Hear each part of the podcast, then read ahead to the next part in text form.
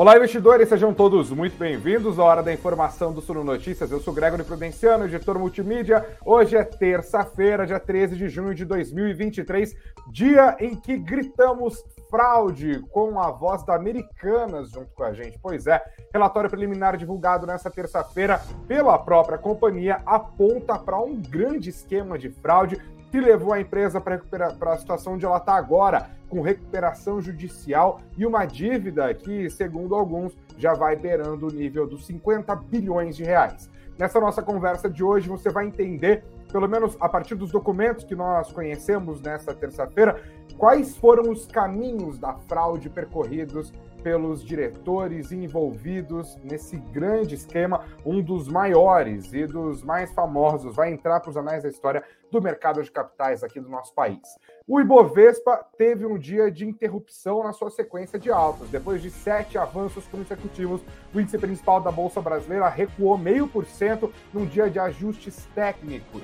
Os papéis que mais se beneficiaram da escalada do Ibovespa ao longo das últimas semanas foram justamente os que mais tombaram. Mas será que isso muda nas expectativas dos agentes em relação ao futuro do Ibovespa? Já adianto a primeira resposta. Aparentemente, não. Tem muita gente acreditando que tem espaço para recuperação do Ibovespa e a gente vai dar uma olhada mais cuidadosa em todos esses argumentos o resumo do noticiário de hoje, o detalhamento do escândalo do Americanas e muito mais informação aqui agora na live das 19 horas do Suno Notícias. Você e eu passando juntos a lupa no noticiário. Não se esqueça de sentar o dedo no like, de compartilhar o nosso conteúdo, de se inscrever no nosso canal do YouTube e de seguir o Suno Notícias na plataforma de áudio da sua preferência. Os próximos 15 segundos serão os segundos da vinheta. É o tempo perfeito para você me ajudar a expandir esse conteúdo, a fazer com que cada vez mais pessoas sejam alcançadas. É o custo de um like.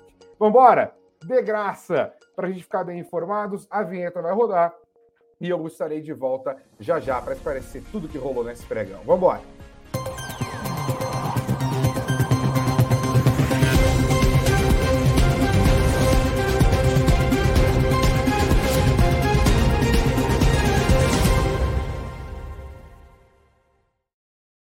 Olá, investidores e investidoras, sejam todos muito bem-vindos à Hora da Informação do Suno Notícias. Já, a gente já começa falando sobre Ibovespa. Já já eu vou detalhar o caso da Americanas, mas eu abro aqui conversando com vocês agora sobre o Ibovespa. A sequência de altas diárias foi interrompida nessa, nessa terça-feira, depois de sete avanços, um recuo que colocou o índice principal da Bolsa Brasileira de volta ao nível dos 116 mil pontos. Os juros futuros têm tudo a ver com isso. Assim como os juros futuros caíram e liberaram espaço para uma alta dos papéis do Ibovespa, hoje uma alta importante dos juros futuros que viveram, como eu disse, essas quedas consistentes nas últimas semanas, acabaram fazendo com que o Ibovespa fosse para baixo hoje. Uma combinação de ajustes técnicos depois das quedas, com aberturas é, e aberturas dos juros globais, no, com o mercado esperando que o Federal Reserve volte a subir os juros lá nos Estados Unidos. A aposta geral para a próxima decisão, que no caso calha de ser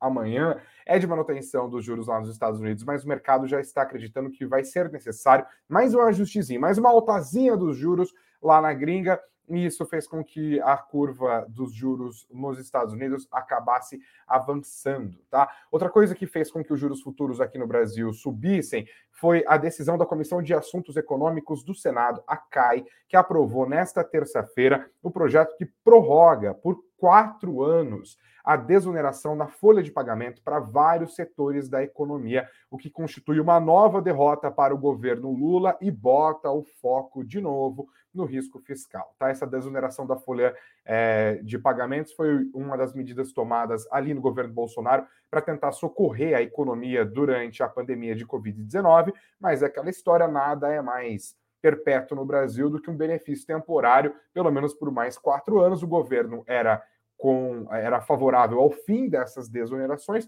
para poder arrecadar mais. Voltamos à questão do risco fiscal, mas nada que tenha abalado de maneira consistente a trajetória dos ativos ao longo dos últimos dias, tá? Com isso, gente, empresas que recuperaram boa parte do valor perdido durante esse processo de elevação dos juros aqui no Brasil acab é, acabaram hoje sofrendo um pouco, aliás, durante esse processo de estimativa de queda da Selic. Né? Essas empresas subiram enquanto o mercado passou a apostar que a Selic vai cair essas mesmas empresas hoje acabaram registrando perdas fortes. Foi o caso de Magazine Luiza, foi o caso de Gol, foi o caso de CVC, também Melios. Empresas de turismo e aéreas, como CVC e Azul, acabaram tombando um pouquinho mais, sofreram também com a elevação dos preços do petróleo, que hoje avançou mais de 3%. É, no caso, o petróleo para essas companhias significa custo, aumento de custo acabou sendo incorporado aos preços das ações dessas empresas. Mas, apesar da alta do petróleo nessa terça-feira, as ações da Petrobras caíram. Os papéis da Vale subiram 1% de alta com anúncios de mais estímulos monetários na China. Mostra que o gigante asiático está disposto a apoiar a sua economia e isso pode trazer uma maior demanda por minério de ferro no horizonte. No final das contas, gente, o dia foi de ajustes técnicos. Como eu disse, nada que aparentemente agora tenha poder para alterar a trajetória de recuperação dos ativos de renda variável, especialmente aqueles mais amassados pelos juros. Ninguém está apostando numa mudança, ninguém de ontem para hoje passou a apostar de maneira diferente em, em, relação à trajetória dos juros aqui no Brasil e também nos Estados Unidos. Dia de ajustes técnicos mesmo, e assim o Ibovespa foi para baixo, 0,51% hoje, terminando o dia no 116.743 pontos. Agora eu coloco na tela o mapa dos ativos para a gente ver a fotografia do pregão de hoje aqui, ó, majoritariamente negativo, tá vendo?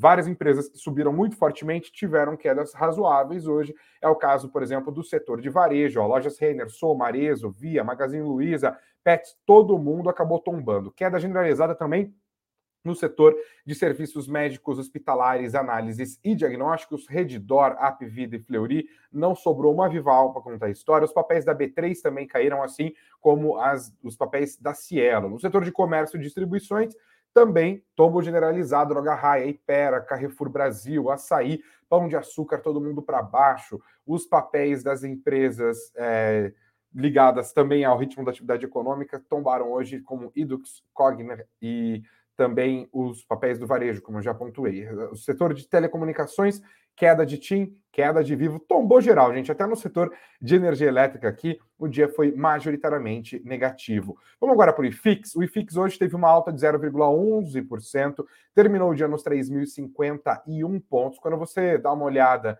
nos grandes setores, você vê um dia majoritariamente positivo, especialmente para os fundos de tijolo, mesmo com os juros futuros subindo, os fundos de papel, a coisa ficou meio a meio. Meio a meio também foi o cenário dos fundos mistos. No nosso site, no suno.com.br barra notícias, suno.com.br barra notícias, você confere o resumão dos principais fundos imobiliários. Aqui, por exemplo, como o Iridium, né, o RDM11, que teve a sua maior queda no mês de junho, um recuo hoje de 1,51%. Já o fundo imobiliário XPML, o XP Malls, recuou 0,14% e FIX atingiu nesta terça-feira a sua quarta alta consecutiva, tá? Vamos seguir agora falando um pouquinho de bolsa, gente. Antes de entrar nessa história da Americanas, eu peguei algumas notícias e alguns relatórios, algumas avaliações de especialistas sobre quais serão os próximos passos do nosso mercado, olhando para essa mudança de cenário que nós assistimos ao longo das últimas semanas. Primeiro, destaco esse documento da XP Investimentos, divulgado nessa terça-feira, assinado pelo Fernando Ferreira. Ele é estrategista-chefe, head de research da XP, também a Jenny Lee, estrategista de, estrategista de ações, e a Rebeca Nossig, analista de estratégia de ações, todo mundo ali da XP Investimentos. Eles fazem uma divisão das bolsas da Bolsa Americana e também aqui no Brasil. Eu vou focar só no Brasil para a gente conseguir entender os argumentos deles, olhando para o que aconteceu ao longo dos últimos dois meses e olhando para o que eles estão acreditando que vai acontecer ao longo das próximas semanas. Primeiro, o look back. Eles pontuam que observamos uma forte recuperação dos ativos no Brasil ao longo dos últimos dois meses. O Ibovespa sobe mais de 15% desde o mês de abril. O dólar abaixo dos R$ 4,90 em relação ao real. Os contratos futuros de juros DI, os famosos juros futuros que eu falei tanto aqui, mostram o mesmo sinal, para baixo. O contrato DI para janeiro de 2025 já baixou para 11% ao ano, vindo de 13,5% no início deste ano. Parece pouca coisa, mas é muita coisa, tá? Quando a gente está olhando para a DI. Os títulos NTNB brasileiros que estão ali, né, lastreados em IPCA+, também observaram uma queda importante nas suas taxas de juros reais, ou seja, o mercado apostando em menos inflação, e de março para cá os juros médios do IPCA+, 6,40, pa, é, passaram de para IPCA mais 5,54 atualmente, tá? E aí é, eles explicam que esse otimismo aqui se deu por conta de um cenário melhor do lado macro e político, com a aprovação do novo arcabouço fiscal, queda é forte da inflação, o IPCA está abaixo de 4% em 12 meses, e uma grande surpresa positiva no PIB do primeiro trimestre, quando a gente viu um avanço de 1,9%, puxado principalmente pela alta produtividade do setor agropecuário brasileiro.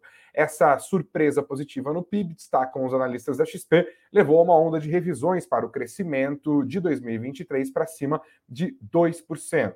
E concluem que o mercado espera que o Banco Central inicie o ciclo de corte de juro em agosto e já precifica Selic abaixo dos 10% em 2025, um ciclo de cortes, portanto, de mais de 450 base points, 4,5 pontos percentuais. A XP destaca que a visão deles é similar ao que o mercado já está botando nos preços. Eles apostam em Selic em 12% no final desse ano, 11% no final de 2024. Para os economistas da XP, quedas adicionais da Selic, daí então dependerão das condições de inflação e da política fiscal. Agora, olhando para frente, aqui o que eles estão olhando para o Brasil, e o intertítulo é e no Brasil, seguimos com visão otimista. Eles escrevem que vários indicadores mostram que o posicionamento médio, e aqui é importante, que é não só olhar os indicadores macroeconômicos, mas como as pessoas estão decidindo se posicionar em relação ao futuro da Bolsa no Brasil. E é isso que eles analisam, que os indicadores mostram que o posicionamento médio dos investidores locais segue cauteloso, ou seja, há espaço para melhora à medida que o ciclo de juros elevados começa a mudar. E aí eles pegam quatro indicadores: posição dos fundos multimercados e pensão na Bolsa Brasileira. Dois, posição dos, dos investidores pessoa física na Bolsa Brasileira.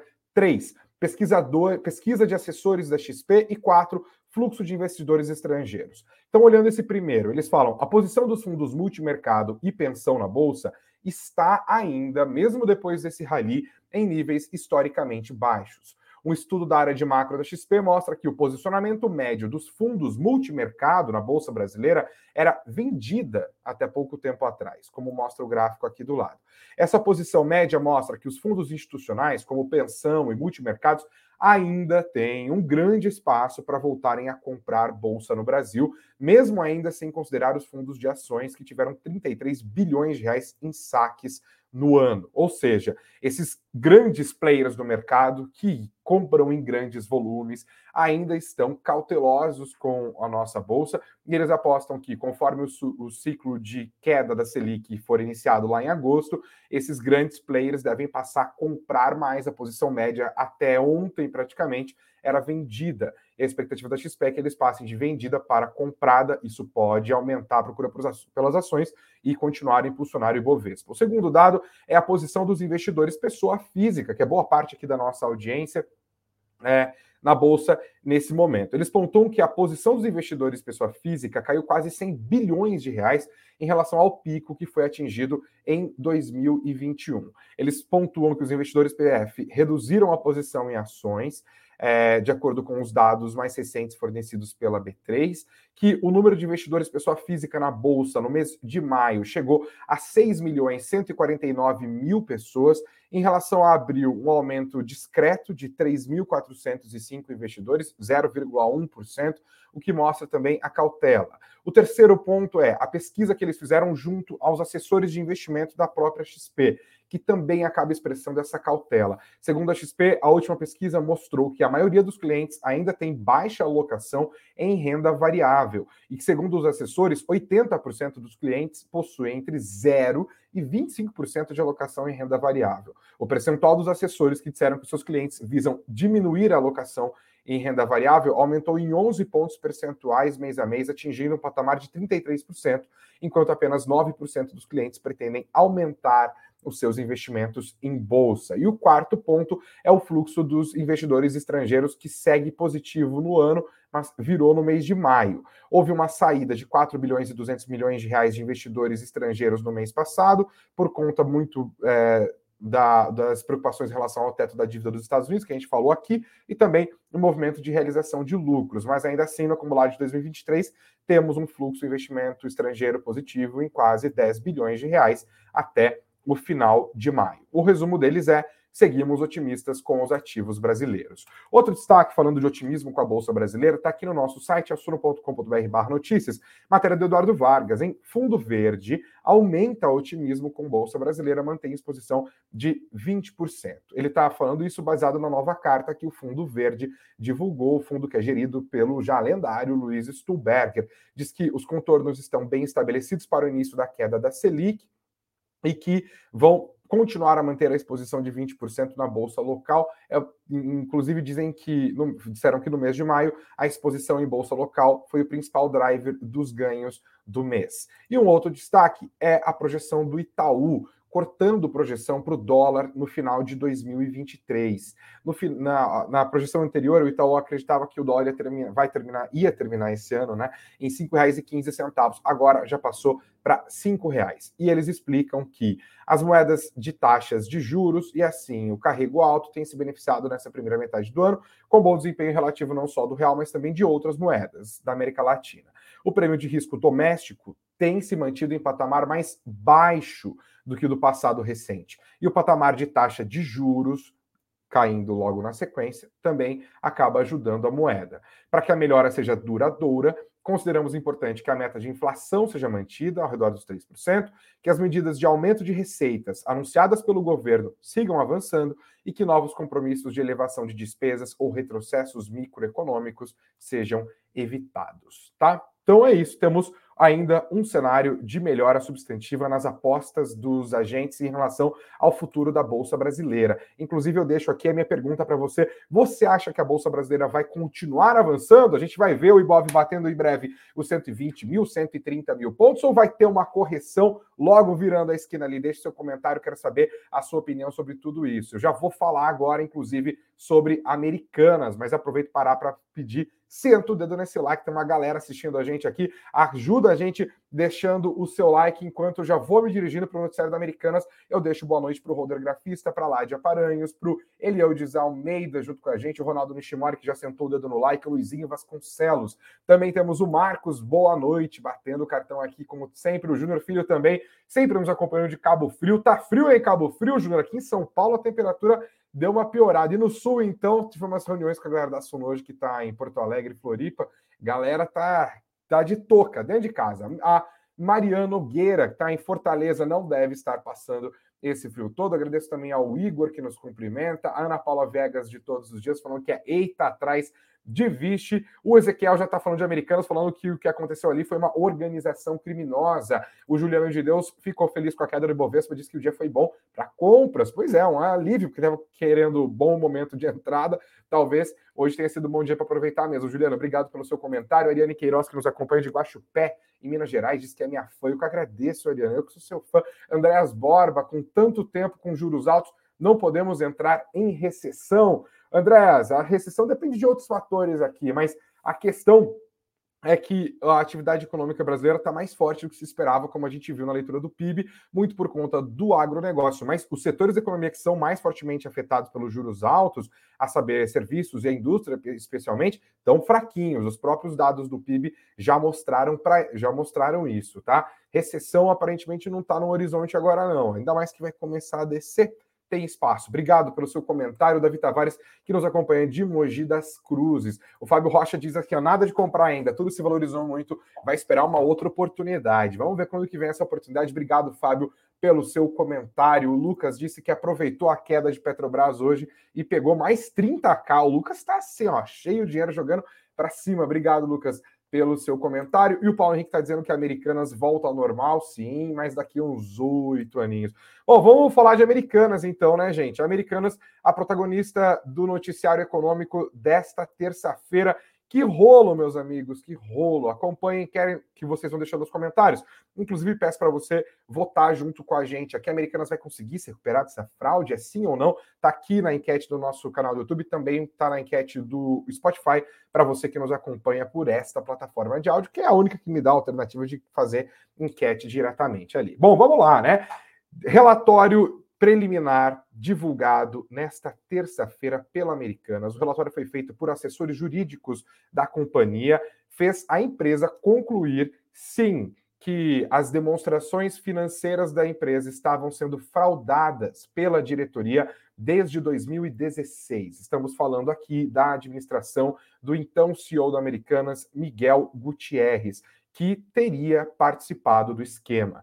Miguel Gutierrez ex-diretor-presidente da Americanas, e os executivos Ana Saicali, José Timóteo de Barros, Márcio Cruz Meirelles, Fábio da Silva, da Silva Brat, Flávia Carneiro e Marcelo da Silva Nunes teriam participado deste esquema, desta fraude contábil, segundo o relatório divulgado pela Americanas nesta terça-feira. Esse relatório foi divulgado hoje baseado em documentos entregues pelo Comitê de Investigação Independente, formado assim que a empresa, no mês de janeiro desse ano, reportou esses 20 bilhões de reais de inconsistências contábeis, como eles classificaram ali na ocasião. Agora, a empresa encontrou 21 bilhões e 700 milhões de reais, eu vou repetir o número, 21 bilhões e 700 milhões de reais em fraudes por meio de contratos de verba de propaganda cooperada, VPC, que são verbas publicitárias tradicionais nas negociações entre indústria e varejo. Vou tentar explicar como que funciona mais ou menos, tá? Americanas fechavam um contrato para compra de um produto X com uma empresa, com uma indústria. Na negociação, existem esses contratos de publicidade, uma verba de publicidade que está prevista nessa negociação que a indústria devolve a Americanas para que a Americanas coloque esses itens comprados pela varejista em destaque nas suas gôndolas, em propagandas diversas, anúncios e espaços privilegiados, mais bem iluminados, etc. A Americanas computava essas verbas antes delas terem sido, de fato, recebidas. Essas verbas não eram pagas a Americanas por motivos diversos, como metas não atingidas nas vendas ou até mesmo cancelamentos mas a Americanas não tirava esses valores dos seus balanços. Segundo o relatório que foi apresentado nesta terça-feira, foram descobertos, e agora eu leio entre aspas, tá? Lendo aqui o trecho. É, contratos de verba de propaganda cooperada que teriam sido artificialmente criados para melhorar os resultados operacionais da companhia como redutores de custo, mas sem efetiva contratação com fornecedores. Então, não só é, não é que ah, colocamos no contrato esquecemos de tirar. Não, o relatório aponta para é, contratos criados artificialmente, né? Para falar, ah, nossos custos estão mais baixos, porque a gente está incorporando isso aqui nas compras que a gente fez, é um desconto maior, e isso acaba melhorando os nossos resultados no longo prazo. Segundo Americanas, esses lançamentos feitos durante um significativo período, atingiram em números preliminares e não auditados, pode ser mais, pode ser menos, esse saldo de 21 bilhões e 700 milhões de reais em 30 de setembro de 2022. Algo semelhante já tinha acontecido no mercado varejista brasileiro, isso lá em 2010 com o Carrefour, mas numa dimensão muito, muito menor. Naquela ocasião, a gente estava falando de 1 bilhão e 200 milhões de reais em verbas publicitárias não concretizadas. Americanas, portanto, passou a descontar essas verbas na forma de redutores da conta de fornecedores. E aqui era aquela suspeita inicial. Lembra que a gente falou sobre isso, sobre essa tal conta de fornecedores, inicialmente imaginava-se que os riscos estavam justamente nessa operação, em que uma instituição financeira intermedia essa compra que a Americanas faz junto a um fornecedor, então, na verdade, é uma operação de crédito e esses créditos não estariam sendo computados na forma de dívida da maneira correta no balanço. Era isso que se entendia até o momento. Agora a gente percebeu que o buraco é mais embaixo, mas que de fato essa conta de fornecedores era usada é, dentro de um sistema para tentar descontar essas verbas de contratos fraudulentos criados para tentar reduzir os custos da companhia. Por que, que eles tinham que fazer isso? Porque eles tinham que abater de um para o outro? Porque esses valores não estavam no caixa da empresa. Então, o saldo devedor nessa parte do balanço era, no dia 30 de setembro de 2022, de 17 bilhões e 700 milhões de reais.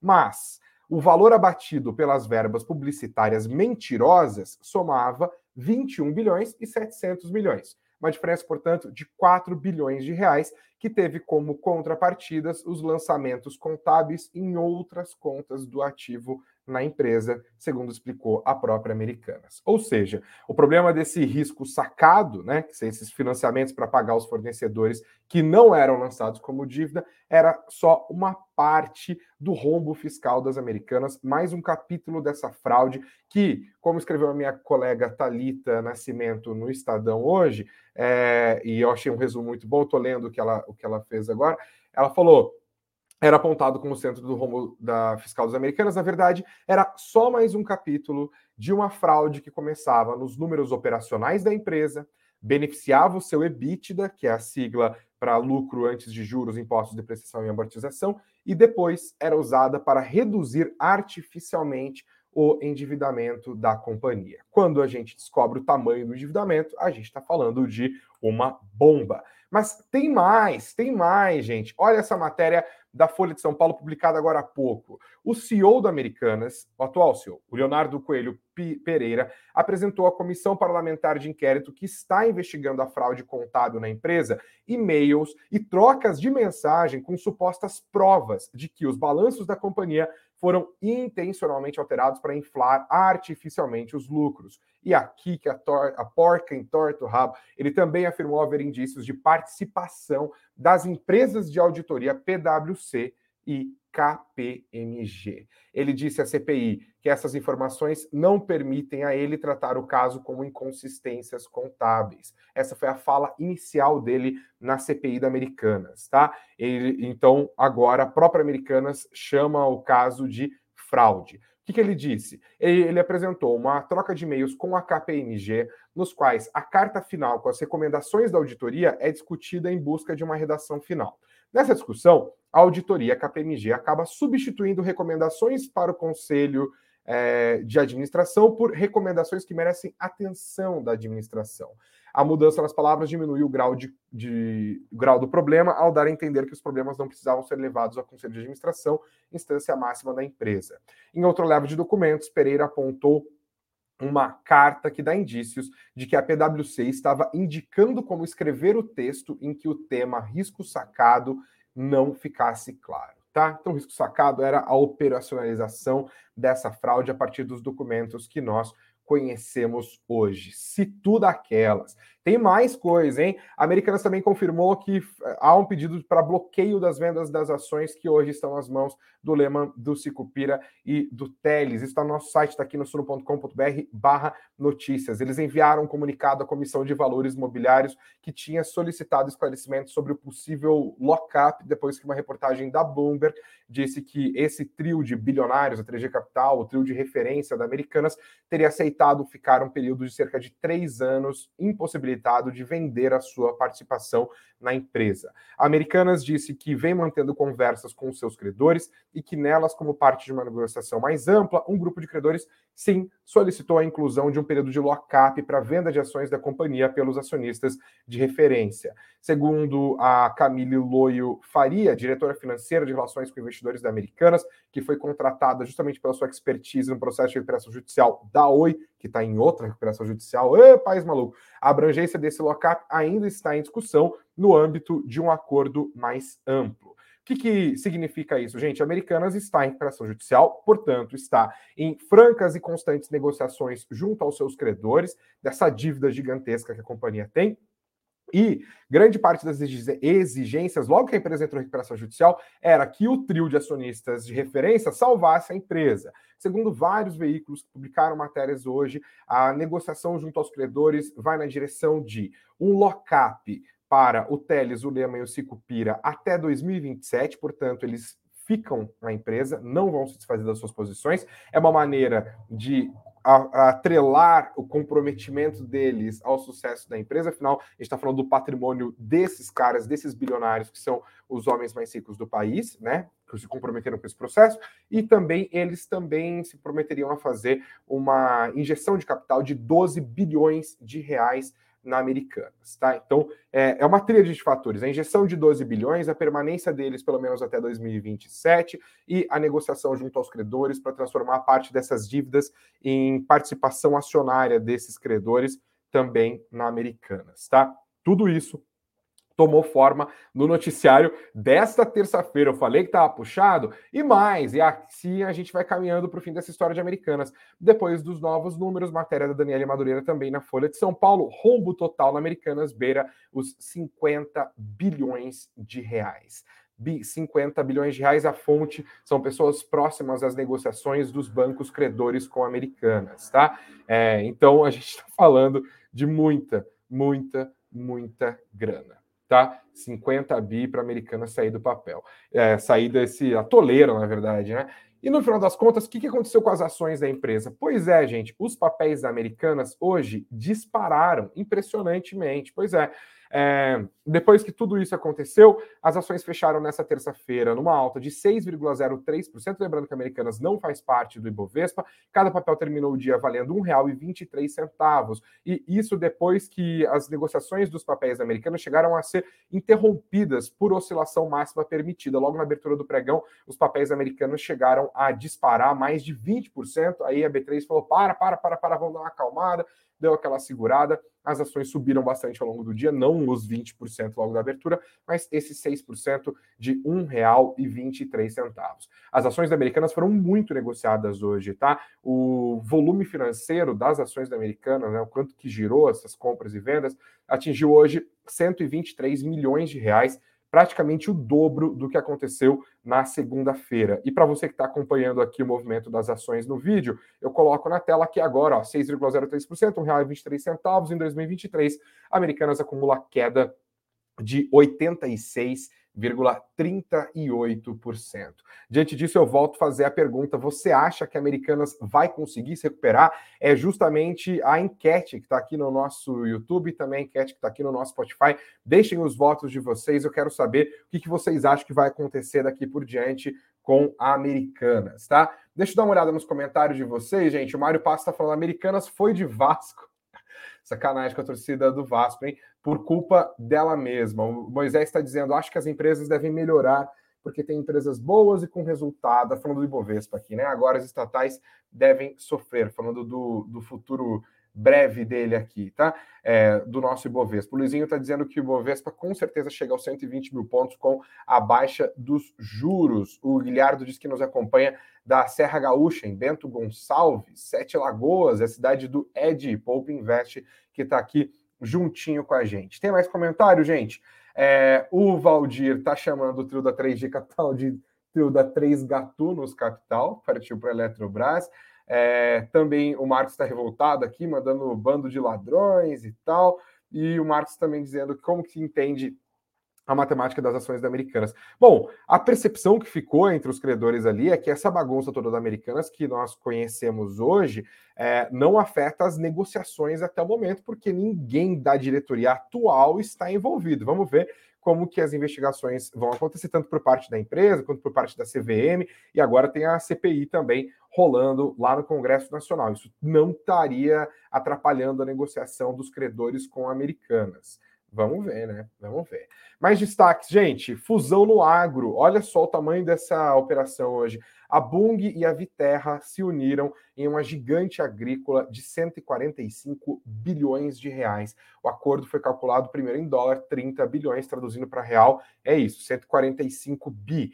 A Bung é, oficializou hoje a sua união com a Viterra para formar essa empresa gigantesca, tá? A Viterra tem uma acionista principal que é a Glencore e eles vão fazer uma troca de ações e de capital com a Bung para consolidar o negócio. Os CEOs das duas empresas expressaram satisfação com essa transação e a potencial nova gigante do agronegócio. O CEO da Bung, Greg Hackman, disse que a fusão é um acelerador das estratégias da empresa, uma vez que conecta as principais regiões de produção do mundo às áreas de consumo em rápido crescimento, além de beneficiar toda a cadeia de produção. De agricultores aos clientes finais, disse ele, haverá um equilíbrio maior da perspectiva geográfica e sobre a produção de insumos de diferentes origens. O CEO da Viterra, David Matsky, Matisky, é, disse que a combinação das duas redes vai colocar as empresas em um posicionamento adequado para atender a crescente demanda por produtos alimentícios, rações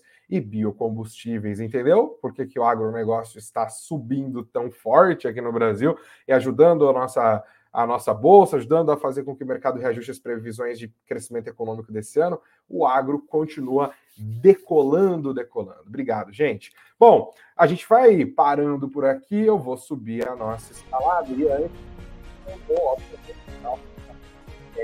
Acho que a Americanas vai conseguir se recuperar dessa fraude? Sim, 44% porque 56% a maioria está dizendo que a Americanas não sai dessa vivinha do outro lado, não. Obrigado a todos vocês que votaram, que participaram da nossa enquete, que sentaram dando like, que se inscreveram no nosso canal, que compartilharam o nosso link, que seguiram o Suno Notícias na plataforma de áudio da sua preferência.